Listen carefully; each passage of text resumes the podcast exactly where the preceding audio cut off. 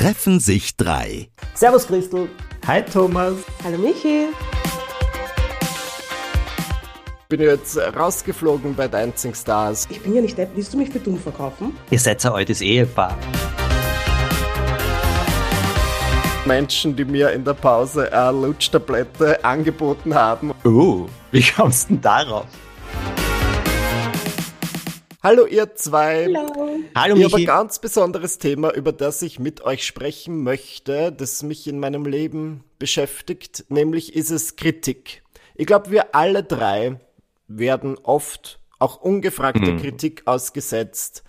Und ich habe das Gefühl, das ist was, was sie bei mir in letzter Zeit gedanklich manifestiert, dass ich ganz schwer damit umgehen kann, und das würde ich gern diskutieren und aufarbeiten, weil es ist eine besondere Art von Kritik, glaube ich, mit der ich nicht umgehen kann.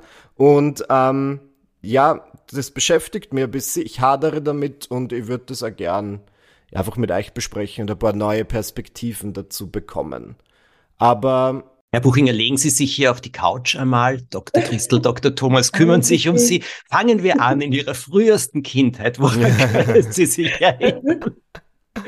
Ja, ich Aber weiß kommt drauf an, von wem du kritisiert wirst. Absolut. Das ist wirklich das, was ich jetzt gelernt habe, weil ich bin jetzt rausgeflogen bei Dancing Stars und da war ich in einer Situation, wo ich jede Woche am Freitagabend vor einer Jury für meinen Tanzstil kritisiert wurde und ich muss sagen, das hat mir überhaupt nichts gemacht. Wirklich nicht. Also du dachte Wirklich? mir, okay, nein, eigentlich nicht, weil ich mir dachte, okay, tanzen ist ja nichts, was ich hauptberuflich machen will. Das ist ja nicht mein Metier. Das ist, äh, in, also werde ich nicht weiter verfolgen. Beziehungsweise von diesen drei Leuten hat es mich einfach nicht gestört, weil ich mir dachte, die machen auch nur ihren Job.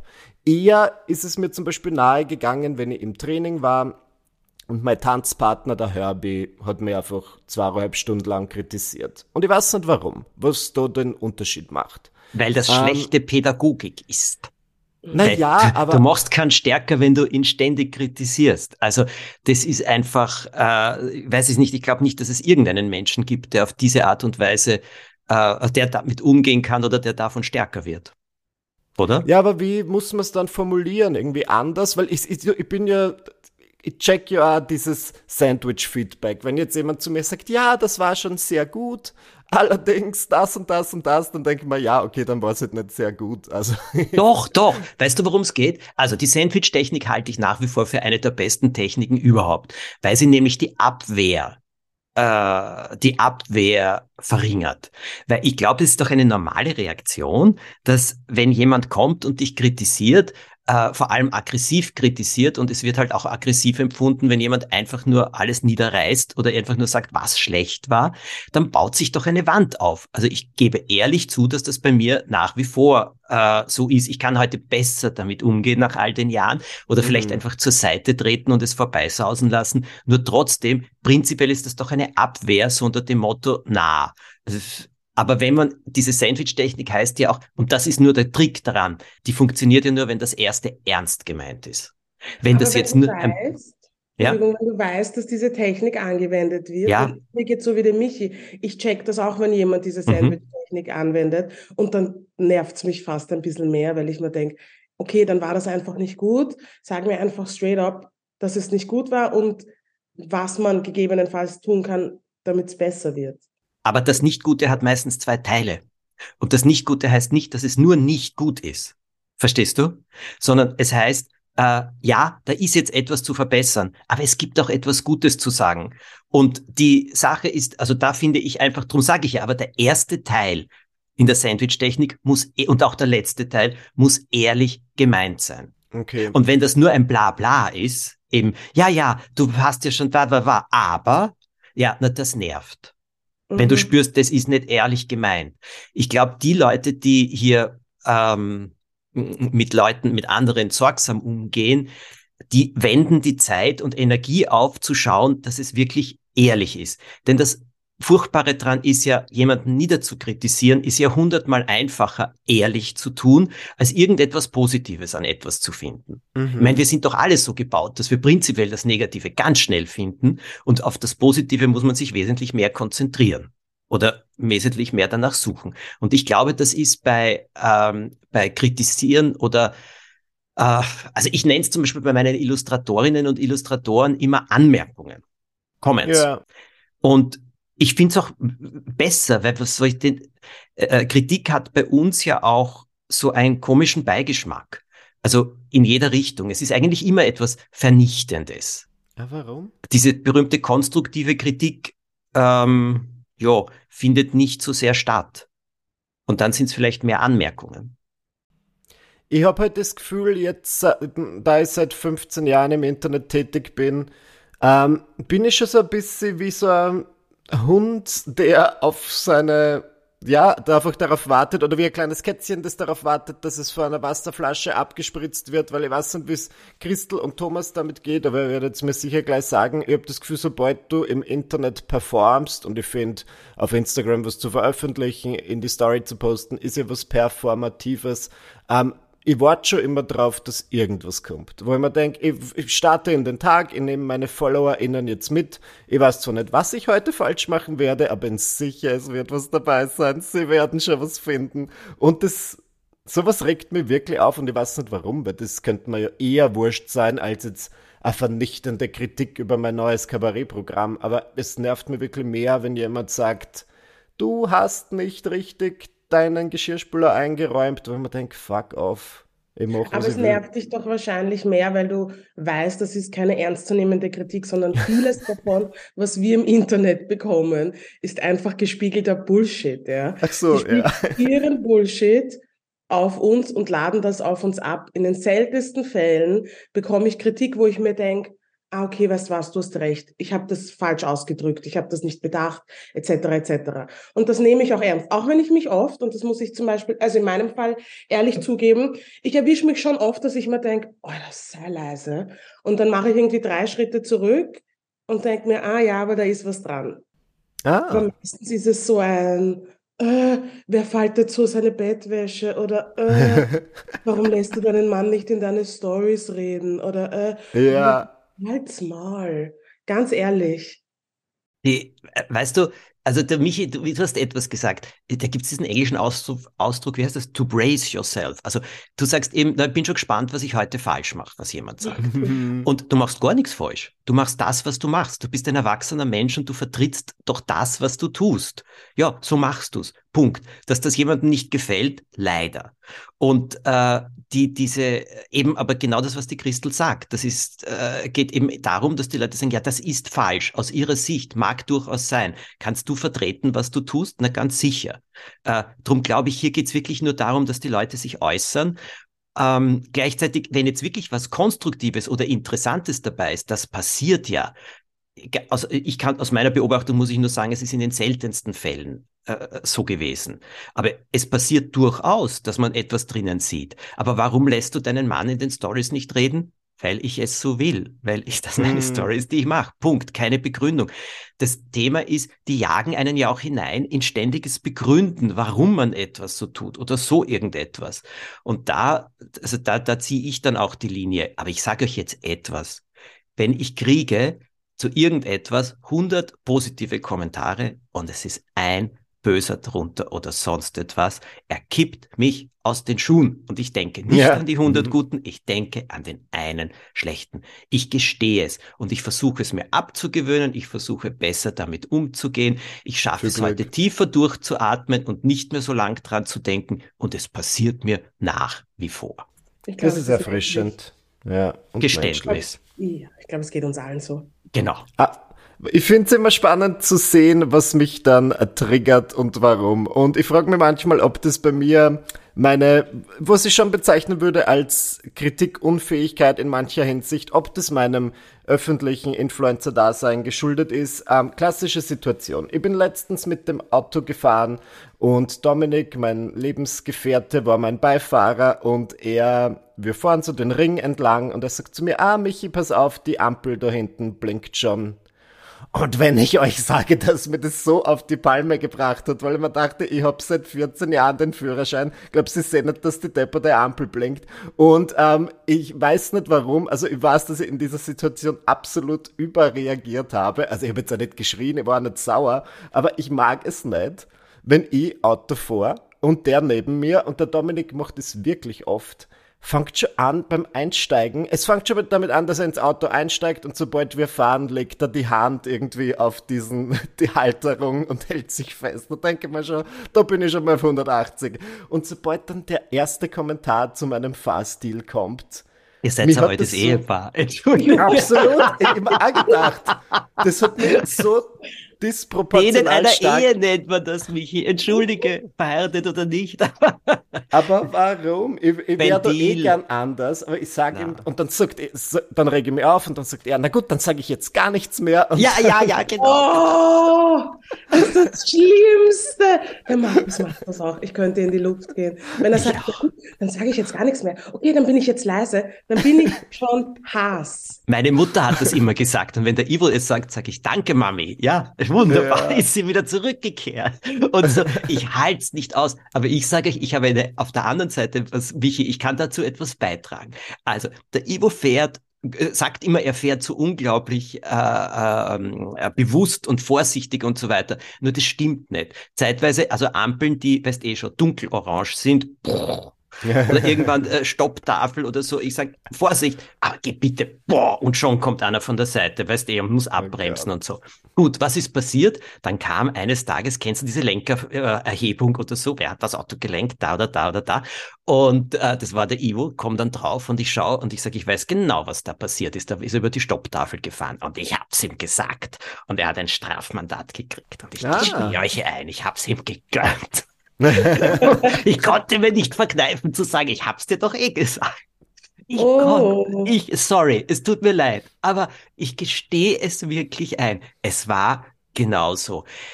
Ich glaube, weißt du, diese Sachen, was du beim Auto, das ist ja keine Kritik, das nervt einfach nur. Es gibt Sachen, vielleicht hast du es, also ich denke immer, wenn mich etwas am Ivo am meisten nervt, hat sehr oft damit zu tun, was mich an mir selber sehr nervt. Mm, das beobachte ja. ich schon. Da muss ich schon sehr ehrlich zu mir sein, aber das schaffe ich dann auch. Und, und ich meine, diese, diese Empfindlichkeiten äh, bei gewissen Dingen, ähm, ich glaube, das ist in einer Beziehung einfach so. Das ist auch dieses Abreagieren auch. Oder ja. da tauchen, das, das öffnet Schleusen, wo dann Dinge rauskommen, äh, ja, die, die vielleicht sonst nicht rauskommen würden. Aber das ist so, wie es das Auto öffnet, geht da in uns irgendetwas auf. Ja. Ist mein Und Eindruck. Das hat auch viel mit dem zu tun, wie wir in unserer Kindheit kritisiert wurden. Beziehungsweise von unseren, von unseren Geschwistern. Also mir geht schon so, dass ich als Sandwich-Kind oft, ich will nicht sagen bevormundet wurde, aber oft so ein bisschen nicht so ernst genommen wurde, wie meine Schwester zum Beispiel, die älter ist als ich. Und wenn man mir dann das Offensichtliche sagt, wie zum Beispiel, ich habe jetzt keinen Führerschein, aber wie, ich nehme jetzt einfach das Führerscheinbeispiel, musst aufpassen, die Ampel blinkt gleich und du denkst dir, ja, ich, ich sehe es, danke. Äh, dann denke ich mir, ich bin ja nicht deppert, willst du mich für dumm verkaufen? Was glaubst du, ich bin, bin deppert oder was?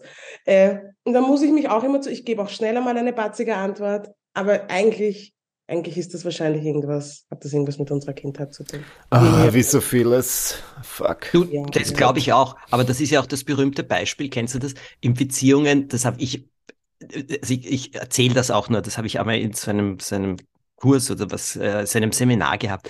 Äh, berühmtes Beispiel zwischen zwei Menschen. Äh, er kommt nach Hause oder so, sie hat was gekocht, also wenn wir das klassische Rollenklischee nehmen, er kommt nach Hause und kostet die Suppe und sagt, das schmeckt interessant. Und drauf sie, muss das ja nicht essen, wenn es da nicht schmeckt. Ja. Was ist da drinnen oder so etwas? Muss das ja nicht essen, weil ein hm. Mensch hat irgendetwas gesagt. Ja, aber dann bist, Na, du schon, ja. dann bist du schon traumatisiert. Dann hast du schon viel geben müssen. Ja. Dann wittest du es schon. Ja, aber es hat trotzdem von mit den zwei Menschen, es hat dann mit dem einen Menschen zu tun, der ja. sich eben hier kritisiert fühlt, weil der andere hat nicht kritisiert, sondern nur gefragt, was da drinnen ist. Verstehst du? ja, und ich glaube, dass es diese Aufmerksamkeit dann auch braucht. Aber weißt du, zum Thema Kritik gibt's, ich habe einen Spruch und den versuche ich immer zu beherzigen und der hilft mir enorm. Kritisieren lasse ich mich nur von Menschen, die ich auch um Rat fragen würde. Ja, ja. aber bei denen höre ich hin. Und das, was ich im Laufe meines Lebens wirklich gelernt habe, ist Luft zu holen. Wenn mir jemand etwas sagt und vor allem Luft zu holen und mich jetzt nicht vernichtet zu fühlen als Person oder zu denken, ich bin schlecht oder ich sowas. Also diese Gedanken kommen mir sehr oft. Äh, ich bin schlecht, weil das jetzt jemand sagt, äh, sondern worum geht's eigentlich? Also ich habe einen Verleger, der wirklich genial ist in vielem, absolut genial und der auf der anderen Seite bei gewissen Dingen, äh, wenn ich ihm so die ersten Kapitel schicke von irgendwas Neuem, äh, da kommt schon auch manchmal dann zurück, aha, ja, sehr interessant, ich habe nur keine Ahnung, worauf du hinaus willst. Und ich glaube auch nicht, dass da etwas Neues drinnen steckt oder so. So, ich ringe nach Luft. Mein erster Gedanke ist, ich kann nicht mehr schreiben. Äh, ich habe es verlernt, ich bin schlecht oder so etwas. Gut, wenn ich tief durchgeatmet habe und äh, am Klo war und äh, Wasser getrunken habe und eine Runde gegangen bin, dann denke ich mir plötzlich, naja, okay, vielleicht ist da irgendwas dran. Irgendwann rufe ich ihn dann an und frage, na, was glaubst du, wäre besser? Dann sagt er mir irgendwas, denke ja, ist eigentlich interessant, setz mich hin und tipp. Verstehst du? Ja, es, es ist halt ah, immer schwer, diesen Abstand zu finden.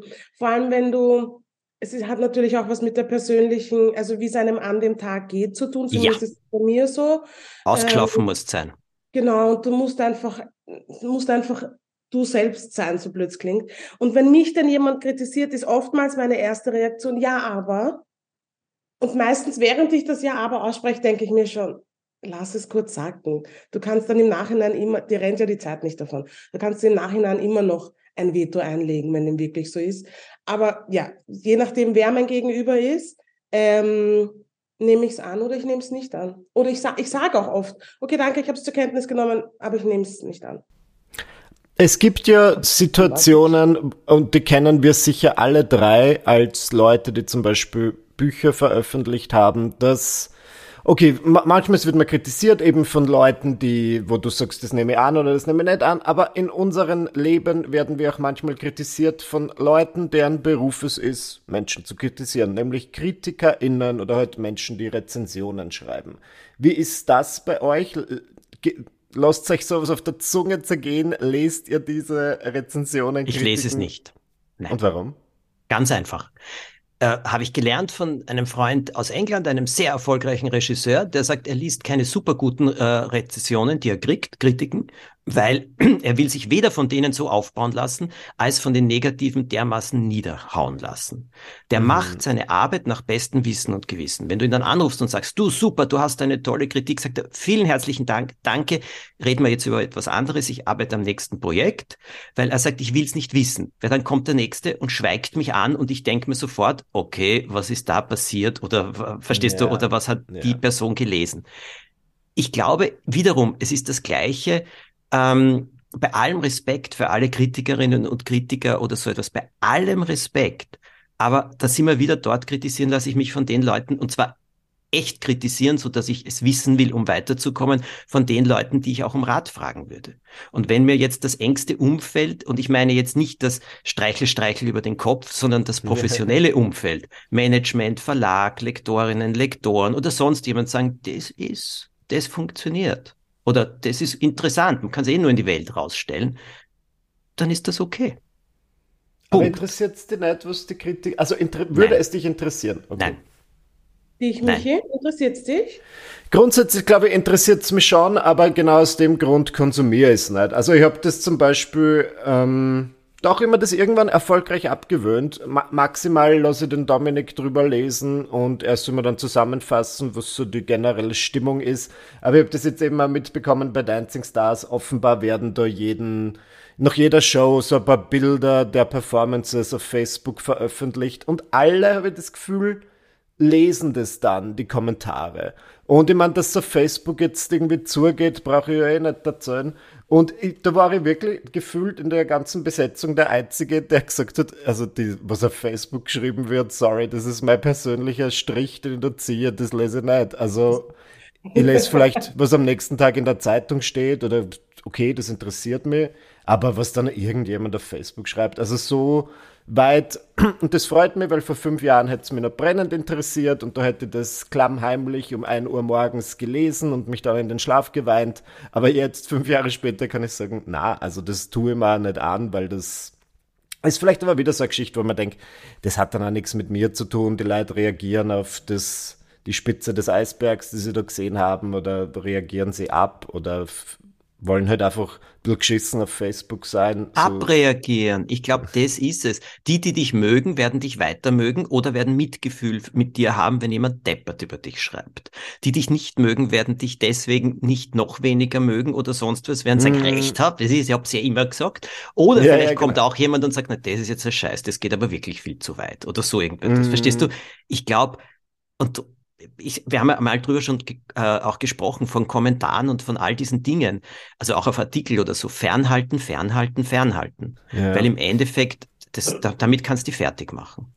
Und okay. ähm, ich meine, ich denke immer so, wie du über sagst, dass der Dominik das liest oder so. Ich glaube, das ist schon ganz wichtig.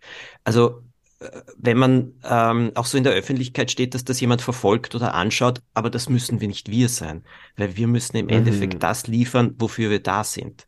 Und ja. das müssen wir so frei wie möglich schaffen, ohne dass uns da im Hinterkopf irgendwelche Sachen nagen, nagen, nagen.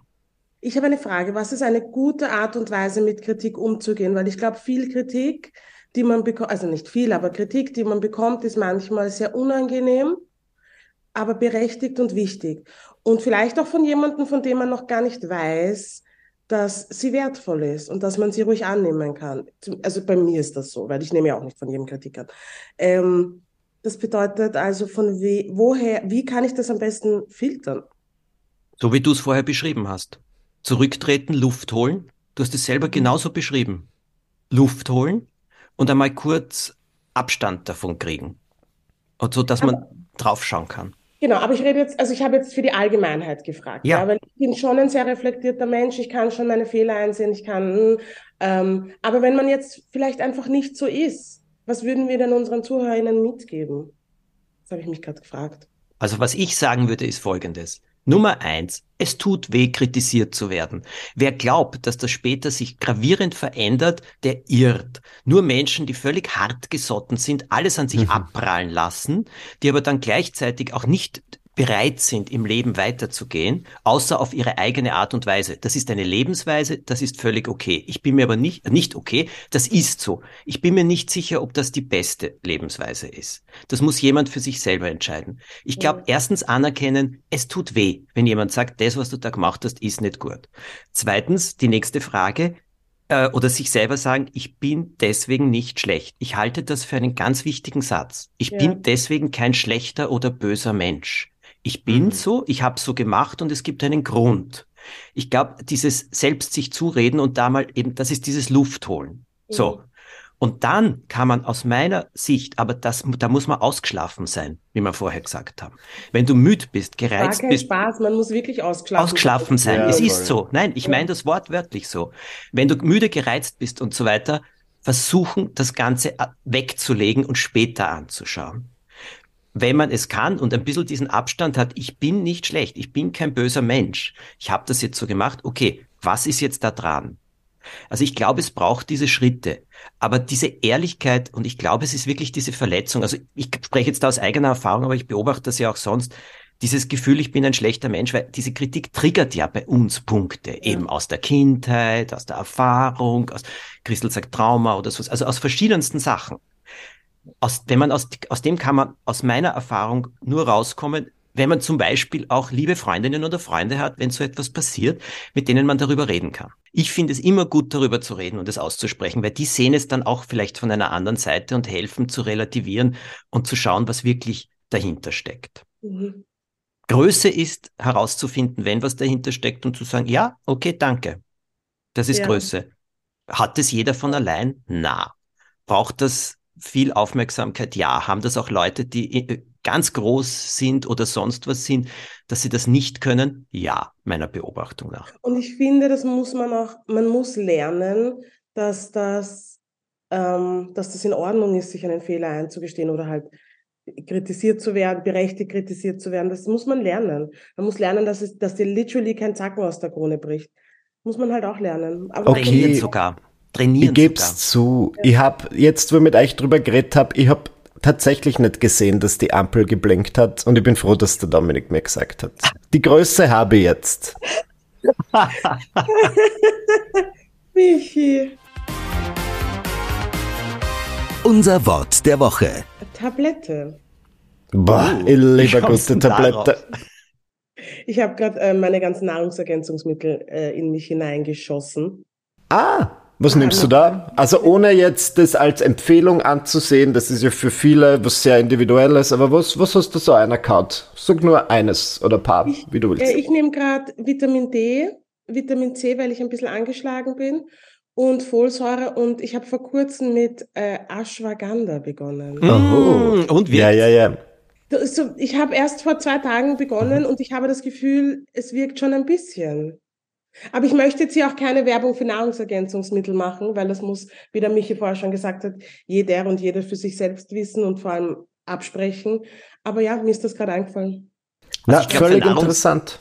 für Nahrungsergänzungsmittel äh, ist es weniger Werbung als ich habe das immer sehr interessant gefunden zu hören, was andere nehmen oder auch drüber zu lesen. Also ich, es ist so, dass ich seit, lass mich jetzt kurz ausrechnen, 25 Jahren, 26 Jahren, 28 Jahren 1000 Milligramm Vitamin C am Tag nehme.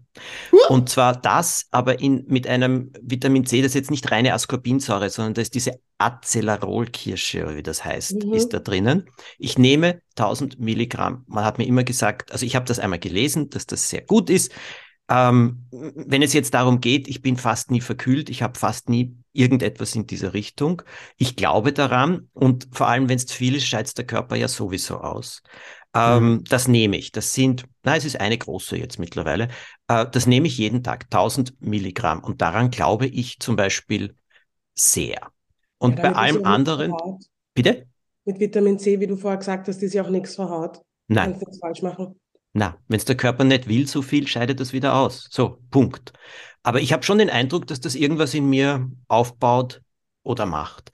Die Diskussionen gibt es unglaublich groß. Braucht man jetzt Nahrungsergänzungsmittel, ja oder nein?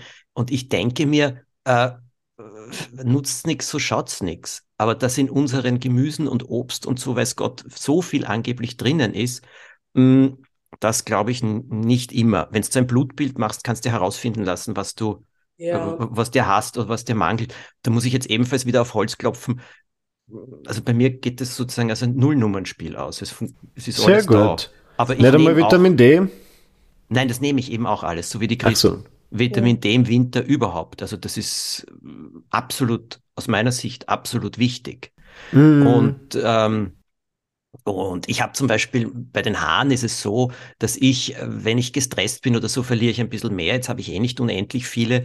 Und äh, dann nehme ich etwas immer wieder. Und aus meiner Sicht hilft es, dass die Haare wachsen wirklich gut nach. Also nicht nur in der Länge, sondern sie werden auch dichter. Und das sind irgendwelche Meeresalgen oder so etwas. Ja, das nehme ich halt dann dazu. Warum nicht? Kannst du mir schicken, was das war? Weil der Markus hat heute in der Früh ähm, kurz die Nerven verloren, weil er das Gefühl hat, er hat vier Haare verloren. Verliert er sie genetisch oder verliert er sie stressbedingt? Das ist der große Unterschied. Ich glaube, es ist stressbedingt. Ja, ich schicke dir den. Ich schick's dir wirklich zu. Also ich, Danke, ja. ja, ich glaube dran, ich nehme das seit vielen Jahren und es hat mir wirklich geholfen. Und ich merke vor allem auch wirklich, wie diese Haardichte mehr oder weniger wird manchmal. Nur wenn stressbedingt ist, wird's wieder mehr.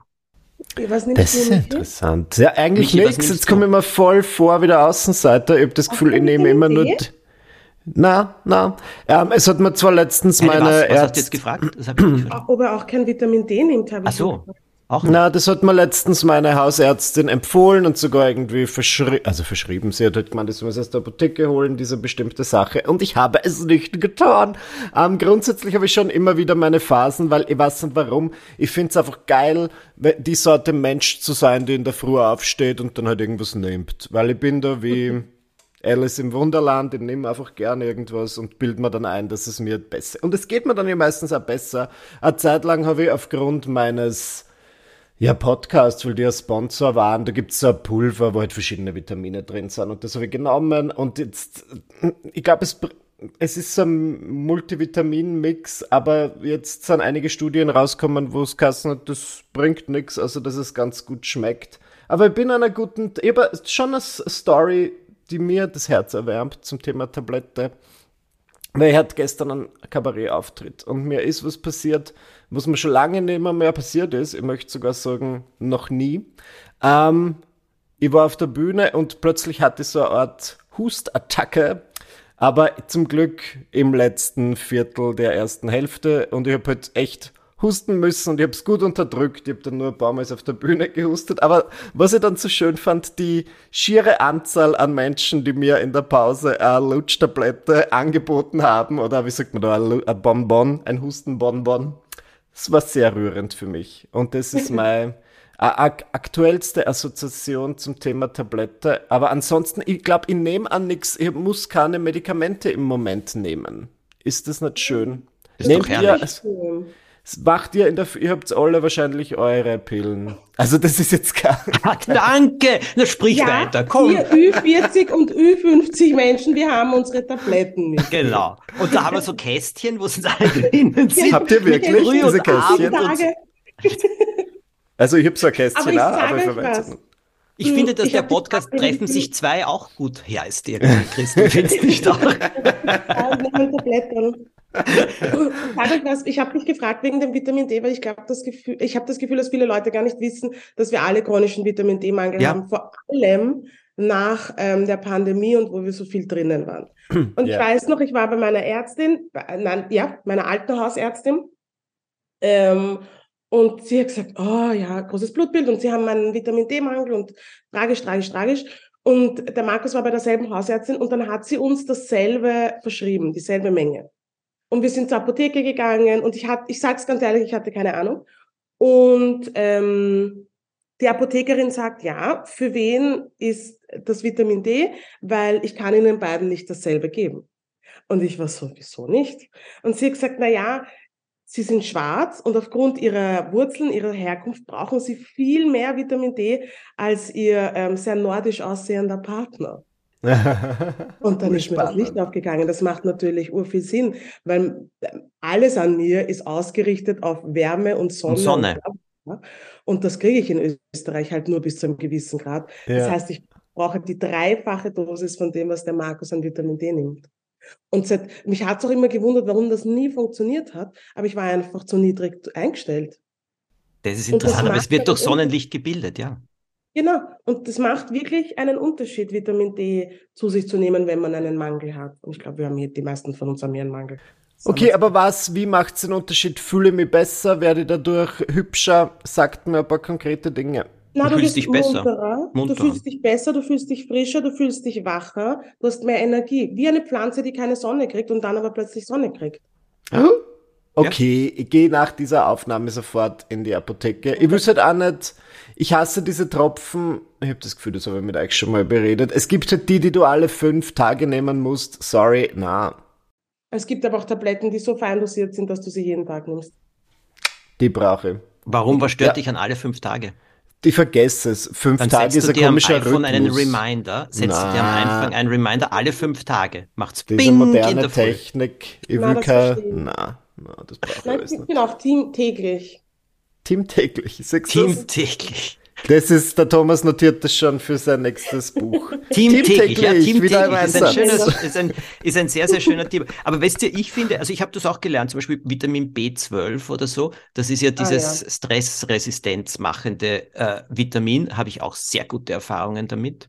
Passionsblume ja. ist absolut macht ebenfalls stressresistenter oder am Abend das ist das, beruhigt. Was du nimmst, wenn du nicht schlafen kannst? Ja, Ah, das ja. ist Passionsblume, also das ist, das gibt's in Tropfenform und da gibt's sehr, sehr gute, genauso wie alle Sachen wie Baldrian und Hopfen und so weiter, gibt's alles in Tablettenform und das hilft. Ich meine, du kannst dir auch drei Bier reinhauen. Das ist auch äh, eine Möglichkeit. Ich bin kein großer Bierfreund. Und, ähm, und aber du kannst genauso gut eine Hopfen-Tablette äh, nehmen. Das ist halt Hopfen in Tablettenform, hat aber eine ähnlich, also die gleiche beruhigende Wirkung und du kannst es auch besser dosieren und mhm. hast keinen Alkohol dabei. Das ist ein bisschen gesünder, als sich drei Bier, Bier reinzuzahlen. Jeden genau. Tag. Genau. Also ich finde bei diesen Sachen, also die, die, da geht es einfach darum, was, was brauche ich. Also ich hatte früher, äh, kennst du das SAD, also diese Seasonal yeah. Affected Depressions, also Winter, Grau, Winter, Mangel an Sonnenlicht und so weiter, hat bei mir sich wirklich ganz schlimm ausgewirkt. Und ich dann glaub, hat mir vor viele Menschen haben und ja. nicht wissen, dass sie es haben. Und da gibt's Johanniskraut. Johanniskraut ist eine Pflanze, die es aber heute eben auch in Tropfen, in Tee oder auch in Tablettenform gibt. Und wenn du das nimmst, bei mir war das so, als hätte mir jemand einen grauen Schleier weggezogen. Nach wow. einer Woche, zwei Wochen. Es ist Johanniskraut, es ist nur hochdosiert. Aber wie gesagt, es war so, dass ich plötzlich gesagt habe, wow, super. Ja, warum soll man das nicht nehmen? Dir geht's dann wahrscheinlich so, wie es vielen menstruierenden Menschen geht, wenn PMS vorbei ist. Da kann ich jetzt nicht ganz mitreden. die Welt ist nicht ganz so grau, man sieht wieder in Farbe und möchte nicht jedem einen Zahn ausschlagen. Lovely. Ja, also und da sage ich, ja, warum soll man da nicht? Also, mit Schmerzmitteln und so weiter bin ich sehr vorsichtig. Antibiotika habe ich, glaube ich, erst einmal in meinem Leben genommen, als mir ein Zahn entfernt wurde Wirklich? oder irgendwas operiert Wow. worden ist. Ja, sonst noch nie. Und da bin ich, zum Beispiel wäre ich super, super vorsichtig. Also ich habe zum Beispiel etwas gehabt, ich habe so Stirnhöhlenschmerzen gehabt. Und das kam immer wieder, immer wieder. Und ich war bei einem HNO-Arzt, der hat das angeschaut und hat drauf gesagt, ja, das ist sicher eine Entzündung, das also Antibiotika nehmen oder sowas. Und ich wollte das nicht. Und dann bin ich zu jemandem anderen, habe ich das erzählt, und dann wurde mir jemand anderer empfohlen, zu dem bin ich gegangen. Der hat schon an der Rezeption stehen, ich verschreibe sehr ungern Antibiotika und so weiter und bitte akzeptieren Sie das. Und der hat mir dann auch gesagt, das fragen alle sofort danach. Der hat sich das angeschaut und der hat zu mir gesagt, okay, wir sind per Du, der hat sich das angeschaut und hat gesagt, soll ich dir was sagen? Du hast meines Erachtens nach Nullentzündung. Das kommt aus einer Nackenverspannung. Kannst du schauen, dass du zu einem Osteopathen oder Osteopathin oder irgend so etwas gehst und dir das anschauen lässt? Ich habe gesagt, bist sicher? Sagt er, ziemlich sicher. Du brauchst kein Antibiotikum, null. Lange Rede, kurzer Sinn. Zwei Sitzungen mit einem Osteopathen und es war weg. Für immer. Mhm. Für Kein immer. Antibiotikum. Für immer. Es war eine Verspannung. So. Und da glaube ich, da, also da bin ich sehr, sehr vorsichtig, bevor ich irgendetwas nehmen würde. Äh, da muss ich Verstehe der. Ärztin oder dem Arzt sehr vertrauen. Also da, und da sage ich, da gibt's dann oft, ich habe diesen Willi, diesen äh, ganzheitlich chinesisch praktizierenden Arzt eben auch seit so vielen Jahren. Da gibt's Dinge, wo mir Schulmediziner Sachen sagen würden, der schaut sich das an und sagt dann drauf, hat eine völlig andere Erklärung oft. Dann geht es um chinesische Kräuter oder sowas. Nur ich muss jetzt sagen, es ist weg. Oder Mhm. verstehst du, was ich meine? Also es ist jetzt Ja. nicht so, dass das äh, nur beruhigen ist, sondern was immer der macht oder sonst was, es ist dann weg. Und da siehst du, es gibt schon andere Möglichkeiten, als sich Tabletten reinzuhauen. Und ich glaube, es ist eine Vertrauenssache. macht es eine Mischung aus. Also ich bin, ich mache beides. Ich nehme schon manchmal Tabletten, wenn gar nichts mehr geht oder wenn ich offensichtlich eine Entzündung habe. Wobei Antibiotika ist auch etwas, das nehme ich so ungern. Selten, sehr, sehr selten, weil es natürlich gerade als Frau, wir bekommen so schnell Scheidenpilze, wenn wir ein Antibiotikum auch nur anschauen. Ja, Mm, Deswegen nehme ich sehr, sehr, sehr ungern und wenn gar nichts mehr geht. Aber ich versuche auch zuerst immer alles andere Menschenmögliche zu tun, auch das Seelische in Betracht zu ziehen, etc., etc. Aber wenn gar nichts mehr geht, pfeife ich mir schon ein Tabletterl rein. Auch das ist keine Werbung. Alles mit dem Arzt oder der Ärztin absprechen und vor allem sich wohlfühlen bei der Ärztin oder dem Arzt. Genau. Ich glaube, das ist wirklich das Wichtigste. Also da das wirklich ist ein ganz eigenes Podcast-Thema, finde ich. ja, vertrauen können hier. Also Ja. das halte ich für das absolut Wichtigste, weil manchmal ist es notwendig. Und äh, ja, warum denn nicht? Aber dann soll man erstens das richtige Präparat haben und dann auch wirklich wissen, äh, was macht Sinn oder was macht keinen Sinn. Also Ja. kann ich nur zustimmen. Hm. Haben wir die Tablette der Weisheit damit gefunden? absolut. Aber die habe ich schon lang geschluckt, sind wir uns ehrlich. Du bist in den Topf hineingefallen als Kind, in dem sie gebraut wird. Äh, Michi.